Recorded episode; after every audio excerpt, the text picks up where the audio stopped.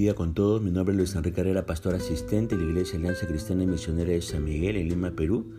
Quisiéramos tener la reflexión del día de hoy, lunes 9 de enero del 2023. Hoy nos corresponde ver el pasaje de Hechos, capítulo 5, verso 1 al 16, pero estaremos reflexionando solamente en los versículos del 1 al 11. Y hemos querido titular a este devocional Pecado evidenciado, juicio inevitable. Y estos versículos del 1 al 11 nos hablan acerca de la historia de Ananías y Zafira. Ahora, la historia de Ananías y Zafira debe ser interpretada en su debido contexto. Fíjese que Dios venía obrando en forma dramática, manifestando su gloria por medio de los discípulos. Vea específicamente Hechos 4, del 1 al 37. De repente, la gloria de esa obra fue opacada por la entre comillas, oscuridad del pecado, que pretendió incursionar a la iglesia de Cristo. Felizmente, gracias a la intervención de Dios, ese intento del maligno de socavar la obra de Cristo solo duró tres horas. Vea usted el versículo 7 de este capítulo 5 de Hechos. Ahora, la pareja Saranías y Zafira tenía una posesión, nos dice el versículo 1. Y el versículo 3 indica qué clase de posesión era. Era un campo. Y decidieron vender el terreno y dar el dinero a la iglesia. Hasta ahí todo estaba bien. El problema fue doble. Dice el verso 2 que retuvieron algo del dinero, pero pretendieron que estaban dando la suma total de la venta a los apóstoles, nos dice el versículo 3. Y para muchos eso sería solo una mentirita, ¿no? Algo inconsecuente. Pero, pero para Dios fue algo sumamente importante.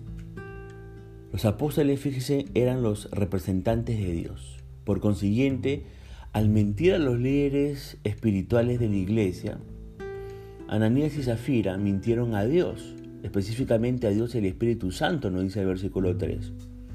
Ahora, ¿a qué se vio la mentira? Obviamente a la obra de Satanás. Bajo la dirección del Espíritu Santo, el apóstol Pedro identifica la raíz del problema. Fue algo satánico, no fue algo carnal. Es importante notar las palabras del apóstol Pedro. Satanás no solo sembró la idea en sus corazones, sino que llenó, dice, el corazón de ellos para hacerlo, nos dice el versículo 13. Ahora, eso parece indicar que Ananías y Zafira no eran verdaderos creyentes. Bien, el juicio de Dios cayó primero sobre Ananías, nos dice el versículo del 3 al 5, por ser el varón y la cabeza del hogar.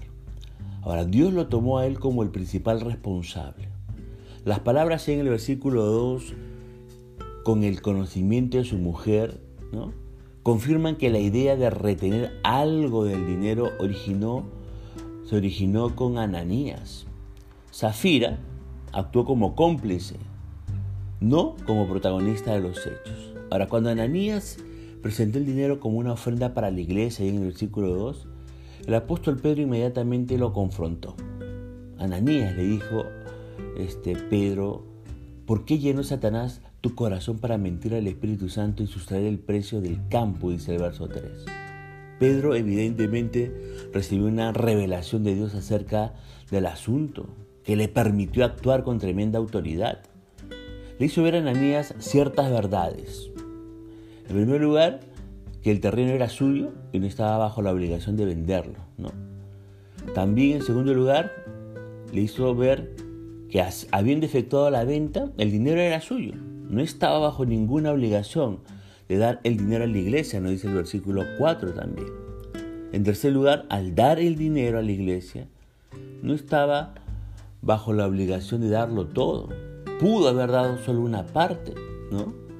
Pero en cuarto lugar también, Ananías no cayó en una tentación repentina, sino que propuso en su corazón hacer lo que hizo.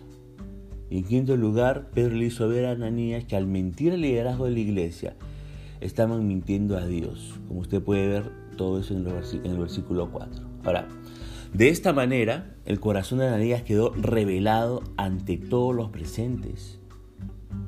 Fue, sabe que, un anticipo del juicio final, cuando Dios sabe que revelará las cosas escondidas en nuestros corazones. Ahora, reflexionemos un poco. Si Dios conoce los secretos de nuestros corazones, como usted puede leer en el Salmo 44, 21, debemos aprender a andar en la luz, como Él está en la luz, nos dice 1 Juan 1, 5 al 7.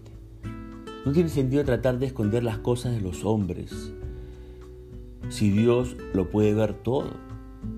En su misericordia, Dios a veces revela los secretos de los corazones para que nos arrepintamos a tiempo. Por eso no abusemos de la gracia de Dios. Ahora, al escuchar las palabras de Pedro, Ananías dice que cayó al piso muerto. Dice el verso 5. No tanto por la impresión que le causaron las palabras de Pedro, sino por el juicio fulminante de Dios. Como era de esperar, el impacto sobre los demás fue muy fuerte. Dice el verso 5, y gran temor sobrevino a todos los que lo oían.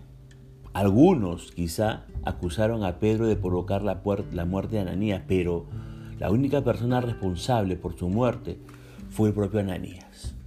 Ahora reflexionemos también aquí en este punto. A lo largo de los años, la muerte de Ananías ha sido un poderoso testimonio de la verdad bíblica acerca de las consecuencias del pecado.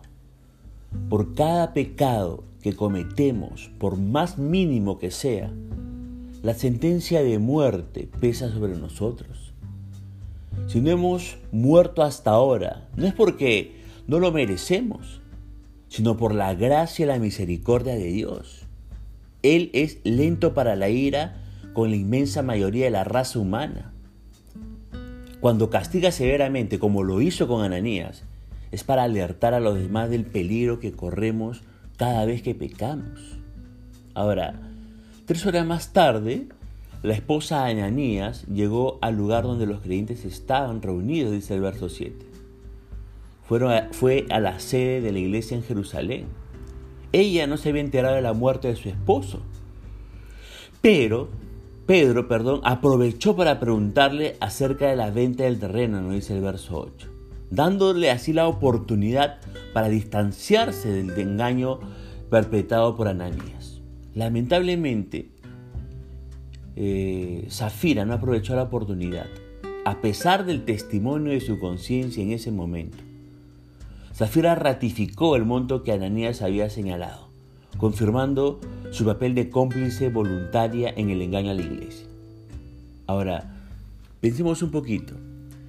Es cierto que la Biblia manda a las esposas someterse a sus esposos en todo, como dice Efesios 5:24. Pero al decir eso, claramente se efectúa la desobediencia a Dios. Cuando Ananías le pidió que mintiera a la iglesia, Zafira debió haber respondido como lo hicieron los apóstoles ahí en Hechos capítulo 4, versos 19 al 20. Por encima de Ananías estaba el Señor Jesús. Nunca podemos excusarnos del pecado diciendo que tuvimos que hacer algo malo porque una persona en autoridad sobre nosotros nos mandó a hacerlo. No. Al escuchar las palabras de Zafira, Pedro pronunció sobre ella por revelación divina, como dice el verso 9, este, también un juicio. A Ananías, ¿sabe qué? Le acusó de mentir al Espíritu Santo en el verso 3. A Zafira le acusó de tentar al Espíritu Santo allí en el versículo 9. Pero, ¿en qué sentido, entre comillas, tentó Zafira al Espíritu Santo? Pues poniéndole a prueba para ver si él podía sacar a la luz el pecado o no. O para ver si ella podía engañar al Espíritu Santo, al igual que podía engañar a los hombres. Ahora, al cometer este pecado, Zafira estaba sometiendo a prueba al Espíritu Santo. Pero la que salió mal de la prueba, entre comillas, no fue el Espíritu Santo, sino Zafira misma. Satanás fue el que puso la idea en la mente de Ananías, como usted puede leer en el versículo 3. Zafira compartió ese pecado porque Ananías sembró la idea en su mente y ella se puso de acuerdo con él, como dice el verso 9. Eso nos enseña que no solo debemos aprender a huir de Satanás, sino que debemos huir de cualquier persona a que Satanás quiere usar para hacernos caer en pecado. Ahora, al escuchar las palabras de juicios, Zafira dice que cayó muerta ahí en el versículo 10. Como el pecado fue el mismo, el juicio fue similar, una muerte instantánea. Ahora, los jóvenes que acababan de enterrar a Ananías llegaron también a tiempo para recoger el cuerpo de Zafira. Ahora, pensemos un poco a la altura de este devocional. ¿Cuánto cuidado debemos tener con nuestras amistades?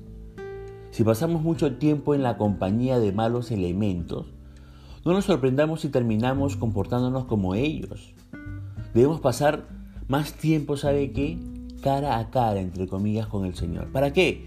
Para que nuestras vidas se asemejen más y más a la suya, como dice 2 Corintios capítulo 3, verso 18. Como era de esperar, la muerte súbita de Ananías y Zafira causó gran temor, no solo en la iglesia, sino en los corazones de todas las personas que escucharon lo sucedido, nos dice el verso 11.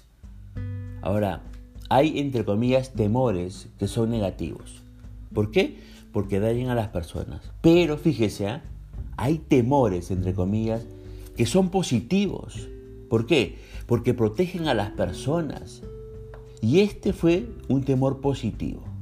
Los creyentes aprendieron a andar con sumo cuidado en la vida cristiana. Y los inconversos lo pensaron dos veces antes de meterse a la iglesia.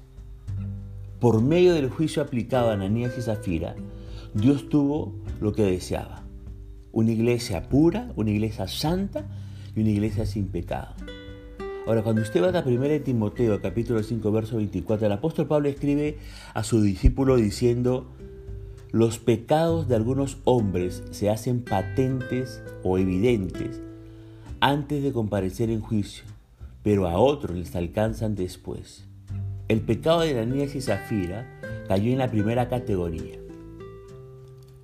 Dios lo sacó a la luz antes del juicio final. Y eso es muy triste. Pero más triste aún será el caso de aquellos cuyos pecados no han salido a la luz y que, por ende, se sienten tranquilos, pensando que no les va a pasar nada. Mire, en el día del juicio final, todos esos pecados les alcanzarán y ellos sufrirán el juicio de Dios. El juicio que cayó sobre Ananías y Zafira es una tremenda lección para nosotros y debemos darle gracias a Dios que este relato está en la escritura. Así que no juguemos con Dios, no estemos pecando y pecando y jugando con la gracia del Señor, porque sabe que juicio puede venir a nuestra propia vida. Punto final para el devocional del día de hoy, deseando que la gracia y misericordia de Dios sea sobre su propia vida. Conmigo será diariamente hasta una nueva oportunidad. Que el Señor le bendiga.